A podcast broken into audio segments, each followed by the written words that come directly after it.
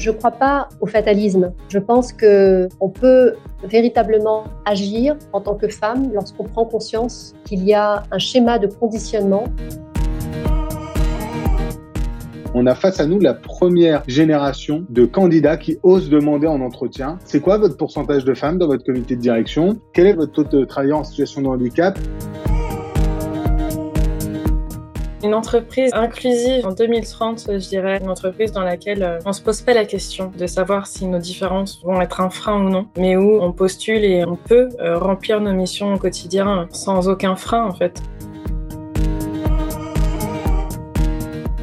La diversité et l'inclusion, on en parle beaucoup, des salles de réunion au couloir des entreprises. Souvent, c'est pour se dire malheureusement que l'on devrait et que l'on pourrait faire mieux. Et effectivement, mener une réflexion sur cet enjeu au quotidien dans les organisations, petites ou grandes, c'est essentiel. Mais une fois les constats posés, la diversité et l'inclusion, c'est avant tout la mise en place d'actions concrètes. Et c'est souvent là que l'on manque de clés pour avancer. Dans cet épisode, nous nous demandons quelles sont les pratiques qui rendront d'ici 2030 l'entreprise véritablement inclusive. Pour cela, nous échangeons avec Adrien Figula-Le il est cofondateur de l'entreprise AFL Diversity, une entreprise dont la mission est d'aider les entreprises à être plus inclusives, et créateur du Grand Prix Diversité et Inclusion.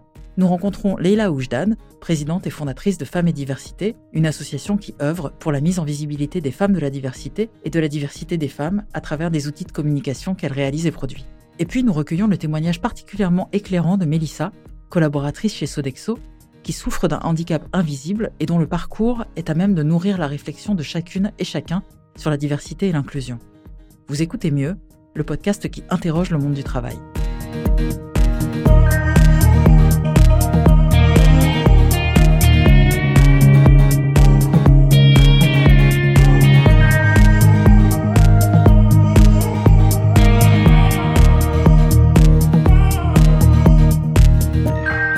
C'est avec Leila Oujdan que nous démarrons notre réflexion sur la diversité et l'inclusion et l'amorce de ce que pourrait être l'entreprise inclusive de 2030. Leila Oujdan est présidente et fondatrice de Femmes et Diversité, une association qui œuvre pour la mise en visibilité des femmes de la diversité et de la diversité des femmes. Je ne crois pas au fatalisme. Je pense que on peut véritablement agir en tant que femme lorsqu'on prend conscience qu'il y a un schéma de conditionnement et que ce schéma de conditionnement, on peut le déconstruire en fait. Et c'est tout l'intérêt de ce que je propose. Moi, je le fais à travers l'image parce que je pense que l'image véhicule une nouvelle réalité. Lorsque vous voyez quelque chose, vous pouvez pas dire que ça n'existe pas parce que vous le voyez. Donc, le fait de montrer qu'il y a des femmes qui osent aller vers leurs rêves, de montrer comment les femmes euh, prennent finalement le pouvoir d'agir sur leur propre réalité, de montrer que des femmes sont solidaires, eh bien, ça donne euh, une impulsion pour ces femmes qui n'osent pas aller justement poser et régler les problématiques. Est-ce que l'entreprise agit concrètement aujourd'hui? Nous avons posé la question à notre invité. Il y a des entreprises qui sont engagées euh, dans cette voie. Il y a des entreprises qui se tiennent aussi à leurs engagements légaux. Et heureusement, il y a ça pour qu'il y ait plus d'équité, plus d'égalité femmes-hommes et plus euh, d'inclusion. Mais il y a encore du travail. Malheureusement, en France, je pense qu'il y a beaucoup de travail à faire parce qu'il faut travailler sur les représentations. Les populations issues de l'immigration souffrent encore d'une discrimination très forte dans le monde de l'entreprise. L'équité femmes-hommes, elle n'est pas du tout respectée dans le monde de l'entreprise. Les femmes qui choisissent d'avoir un enfant, qui choisissent d'avoir un changement de carrière, qui reviennent au travail, euh, sont souvent placardisées. Les femmes souffrent de burn-out de manière beaucoup plus importante que les hommes. Le burn-out est une conséquence de la charge mentale accumulée de ces femmes. Nous avons également demandé à Adrien Figula-Le son état des lieux en matière de diversité et d'inclusion. Il y a deux ans, Adrien a fondé avec son mari Fabien AFL Diversity pour aider les entreprises à être plus inclusives. Au travers de formations, de workshops, en mobilisant l'intelligence collective, il rend les collaborateurs acteurs de la transformation positive et durable de leur entreprise. Pour lui, la diversité est un sujet qui est effectivement loin d'être réglé, pour autant, il le voit de plus en plus présent dans les organisations. Le sujet est vraiment en train de monter euh, ces dernières années, donc l'entreprise s'organise. L'entreprise euh, met en place de plus en plus des plans d'action. Elle ne s'arrête plus à juste signer des chartes et euh, faire preuve de, de, bonne volonté sur le sujet. Je pense que l'entreprise est véritablement passée à l'action à travers la mise en place de formations, d'outils de sensibilisation, des partenariats aussi avec des associations, puisque les associations font énormément dans cet écosystème. Et on a, nous, un rôle assez essentiel entre justement l'entreprise et l'association euh, pour permettre à ces deux mondes qui sont parfois très loin l'un de l'autre bah, de pouvoir se comprendre, de parler le même discours. Notre valeur ajoutée, c'est vraiment de comprendre là où en est l'entreprise de définir avec elle là où elle veut aller demain, et puis du coup de pouvoir construire, de recommander tout un programme pour les aider à passer à l'action. Pour Adrien Figula Le Thor, l'idée est d'agir et d'avoir au départ une véritable prise de conscience c'est ok en fait de pas savoir, de pas euh, se rendre compte de nos propres biais. C'est ce qui construit euh, l'humain. C'est juste en prendre conscience pour euh, corriger ça et faire que, ben, par exemple, des inégalités qui ont été faites auprès des femmes pendant des centaines d'années, on n'est pas en train de dire que maintenant il faut privilégier les femmes et que les hommes ne vont plus évoluer pour les 30 prochaines années ou 50 prochaines années, mais bien de rééquilibrer de remettre la compétence aussi au cœur du sujet pour se dire on recrute pas une femme parce que c'est une femme, on recrute une femme parce qu'elle a les mêmes compétences. Sauf qu'avant, on privilégiait un homme parce qu'on se disait que la femme, elle a des enfants ou elle a pas encore d'enfants donc elle va en avoir. Donc euh, et en fait, euh, voilà, ça on a toutes et tous ces lunettes-là et aborder ces sujets en entreprise, c'est permettre d'enlever ces lunettes-là et de pouvoir corriger la vue pour avoir une vision réelle de notre société et, et de la société qu'on veut euh, toutes et tous demain. L'égalité femmes-hommes est l'un des enjeux de la diversité et de l'inclusion. Nous avons souhaité, en parallèle, entendre le témoignage d'une collaboratrice qui, parce qu'elle est touchée par le handicap, vit au quotidien une autre forme de diversité. Elle s'appelle Mélissa, elle a 37 ans et travaille chez Sodexo.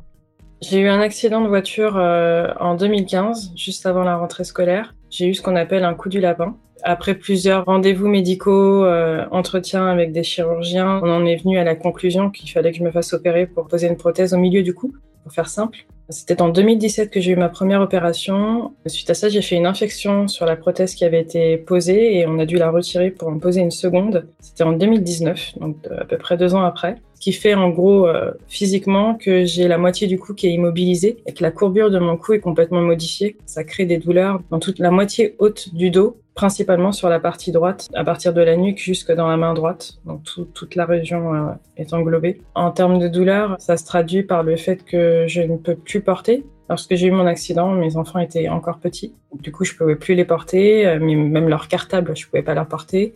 Je peux pas porter de course. J'ai beaucoup de mal à m'habiller. Le simple fait de mettre un pull ou de l'enlever, mettre un manteau, l'enlever, c'est compliqué. Parfois, je peux pas m'allonger ou m'appuyer contre le dossier d'une chaise ou bien je peux pas ouvrir des portes et les pousser. En gros, ça se traduit comme ça. Donc, c'est des douleurs que j'ai du matin au soir. Je me lève avec, je me couche avec, et donc je vis avec. il y a des jours où c'est plus simple, mais euh, il y a certains jours où c'est compliqué de se lever, quoi.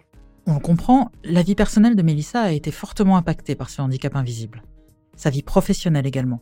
Au niveau professionnel, ça s'est traduit d'abord par euh, de longs arrêts. J'ai pas pu travailler pendant un long moment parce que avant le Covid, euh, le télétravail, c'était un peu compliqué à mettre en place. Ou si c'était mis en place grâce à la médecine du travail, euh, c'était assez compliqué de suivre parce qu'on n'avait pas les logiciels qu'on a aujourd'hui pour échanger avec les équipes. Et pour le coup, avec le métier que je fais chez Sodexo, j'avais besoin d'être en, contact avec les équipes au quotidien. L'ère post-Covid nous a pas mal aidé sur ça et, moi en particulier parce que on avait de nouveau de quoi communiquer en présentiel ou, en distanciel, comme on dit.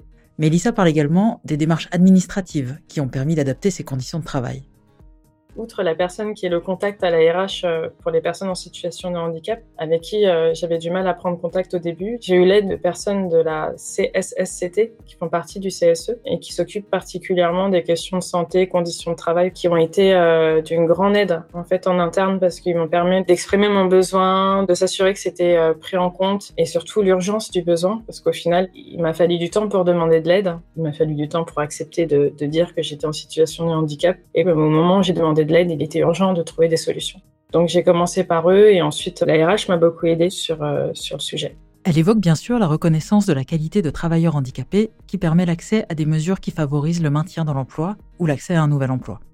Et puis une fois que j'ai fait ma déclaration de personne en situation de handicap, j'ai pu avoir de l'aide de la part de Sodexo, notamment avoir un ordinateur à la maison pour éviter d'avoir à transporter mon ordinateur euh, du bureau à la maison tous les jours. Il y a un accord télétravail en interne qui nous permet d'avoir deux jours à deux jours et demi de télétravail par semaine. Pour mon cas, par exemple, ça a été aménagé et je peux rester à la maison quand j'en ai besoin, euh, que ce soit euh, deux, trois, quatre ou cinq jours par semaine. C'est vraiment en fonction de mon état. J'ai juste à, en discuter avec mon manager et, pour le coup, j'ai la chance d'avoir un manager qui est, qui est très ouvert sur le sujet et qui veut m'aider. Il le comprend très bien et ça me permet aussi de pas culpabiliser, par exemple, euh, quand je peux pas venir et pas me lever le matin. Dans le cas du handicap, qu'il soit visible ou invisible, comme celui de Mélissa, l'adaptation des conditions de travail est clé. Elle permet aux collaborateurs et aux collaboratrices de pouvoir, tout simplement, continuer à remplir leur mission dans l'entreprise.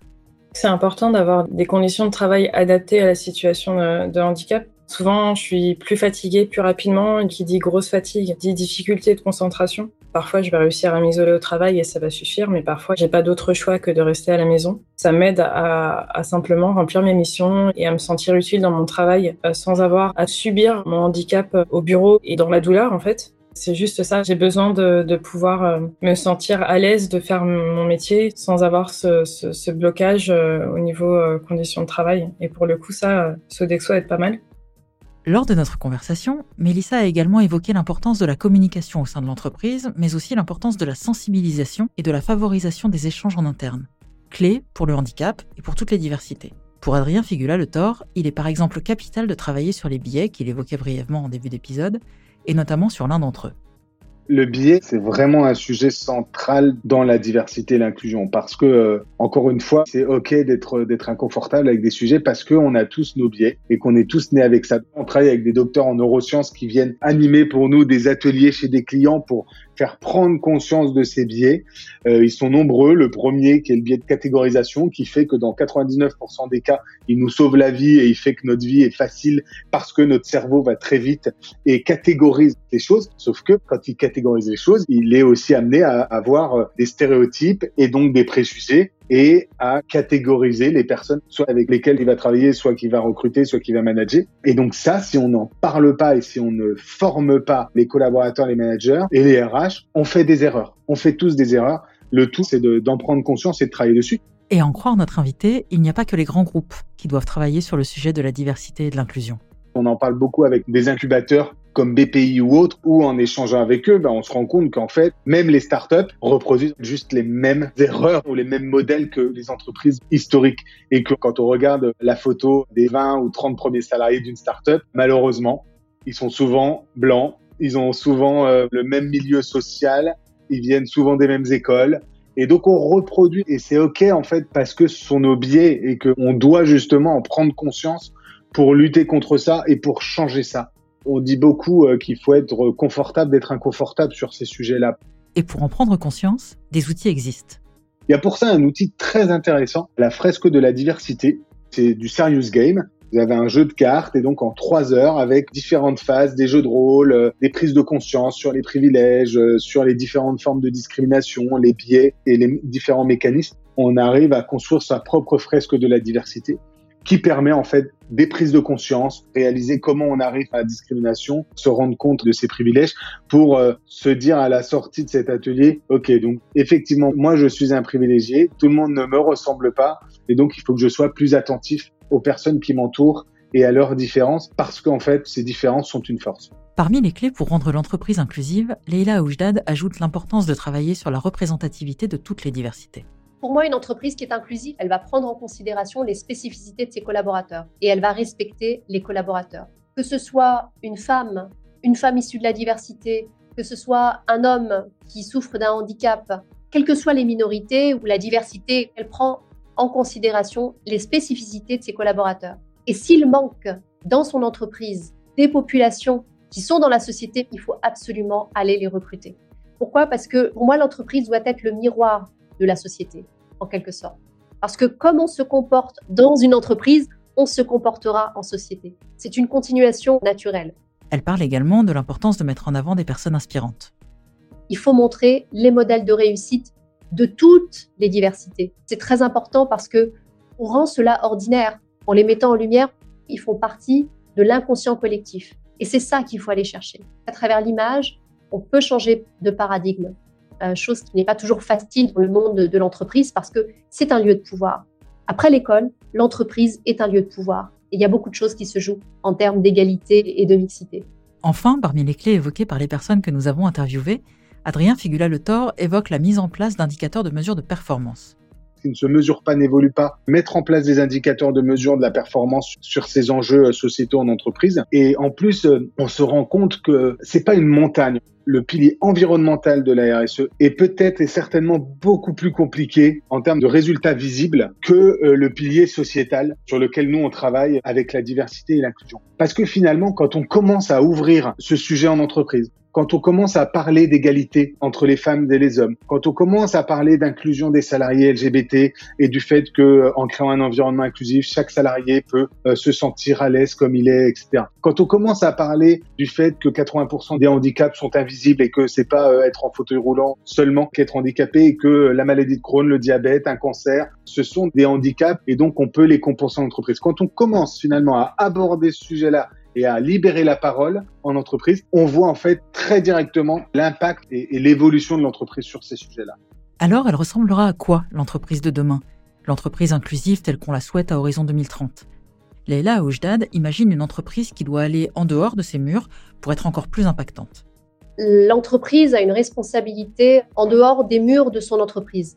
C'est-à-dire que euh, la mixité passe incontestablement par le fait de déconstruire les clichés qu'on peut avoir sur telle ou telle personne, tel type de personne ou tel type de métier. Une industrie masculine a la responsabilité de faire connaître ces métiers auprès de la jeunesse féminine pour déconstruire les conditionnements, les biais cognitifs qu'on peut avoir sur tel ou tel métier. C'est ça, être inclusif. C'est sortir de ces murs, s'inspirer de ce que les autres pays font. C'est de reconnaître que nous avons aussi des choses à revoir, d'aller aussi auprès de cette jeunesse pour leur dire, nous vous incluons dans nos métiers. Parce qu'il n'y a pas de métier masculin, il n'y a pas de métier féminin. Déconstruire à l'intérieur de l'entreprise, c'est une chose et c'est très important, mais je pense que notre jeunesse a besoin de sentir que les entreprises qui les accueilleront demain les accueilleront parce qu'ils auront fait le travail de bienvenue. Pour Adrien Figula Le Thor, c'est une entreprise qui agit dès aujourd'hui car elle sait qu'elle recrute et recrutera des jeunes pour qui la diversité et l'inclusion sont des enjeux majeurs et qui ne font que grandir. L'heure n'est plus au blabla et aux stratégies, l'heure est au plan d'action concret, à l'engagement concret des dirigeants aussi. Ils doivent prendre la parole devant leurs salariés pour dire que l'entreprise dans laquelle les collaboratrices et les collaborateurs évoluent, c'est une entreprise inclusive pour toutes les diversités, que quelle que soit sa couleur de peau, quelle que soit son origine sociale, quelle que soit son orientation sexuelle ou son identité de genre, tout le monde est bienvenu dans l'entreprise et tout le monde est en sécurité pour évoluer dans l'entreprise. Et pour lui, les entreprises et les recruteurs n'ont qu'à bien se tenir. Celles qui pensent que ce sujet n'est pas un sujet et n'a pas à être abordé en entreprise, ces entreprises, je le dis très clairement, vont dans le mur parce que les générations qui sont aujourd'hui sur le marché, qui arrivent sur le marché, et les DRH qui nous écoutent, euh, je pense, le savent très bien, on a face à nous la première génération de candidats qui osent demander en entretien, c'est quoi votre pourcentage de femmes dans votre comité de direction? Euh, Quel est votre taux de travailleurs en situation de handicap? Et euh, est-ce que vous vous parlez de l'inclusion des salariés LGBT Est-ce que vous avez un groupe ERG, un employeur ressource group de salariés LGBT pour parler de ces sujets-là? Et ça ne va que s'accélérer la génération qui a 13-14 ans aujourd'hui, mais c'est un tsunami pour euh, l'entreprise qui n'aura pas compris l'enjeu et le monde dans lequel on est aujourd'hui et surtout demain. Nous avons demandé à Leila Oujdad si le pas à faire était grand pour arriver à l'entreprise inclusive telle qu'on peut l'imaginer en 2030. Voici sa réponse. On va vers un objectif important en faisant des petits pas. Il faut de la régularité, il faut tester, il faut inclure, il faut engager les collaborateurs dans cette réflexion, il faut ouvrir le débat à l'intérieur pour que cette vision que nous avons soit véritablement inclusive et qu'elle englobe tous les collaborateurs et collaboratrices pour que cette vision soit adoptée et intégrée par les gens qui composent cette entreprise.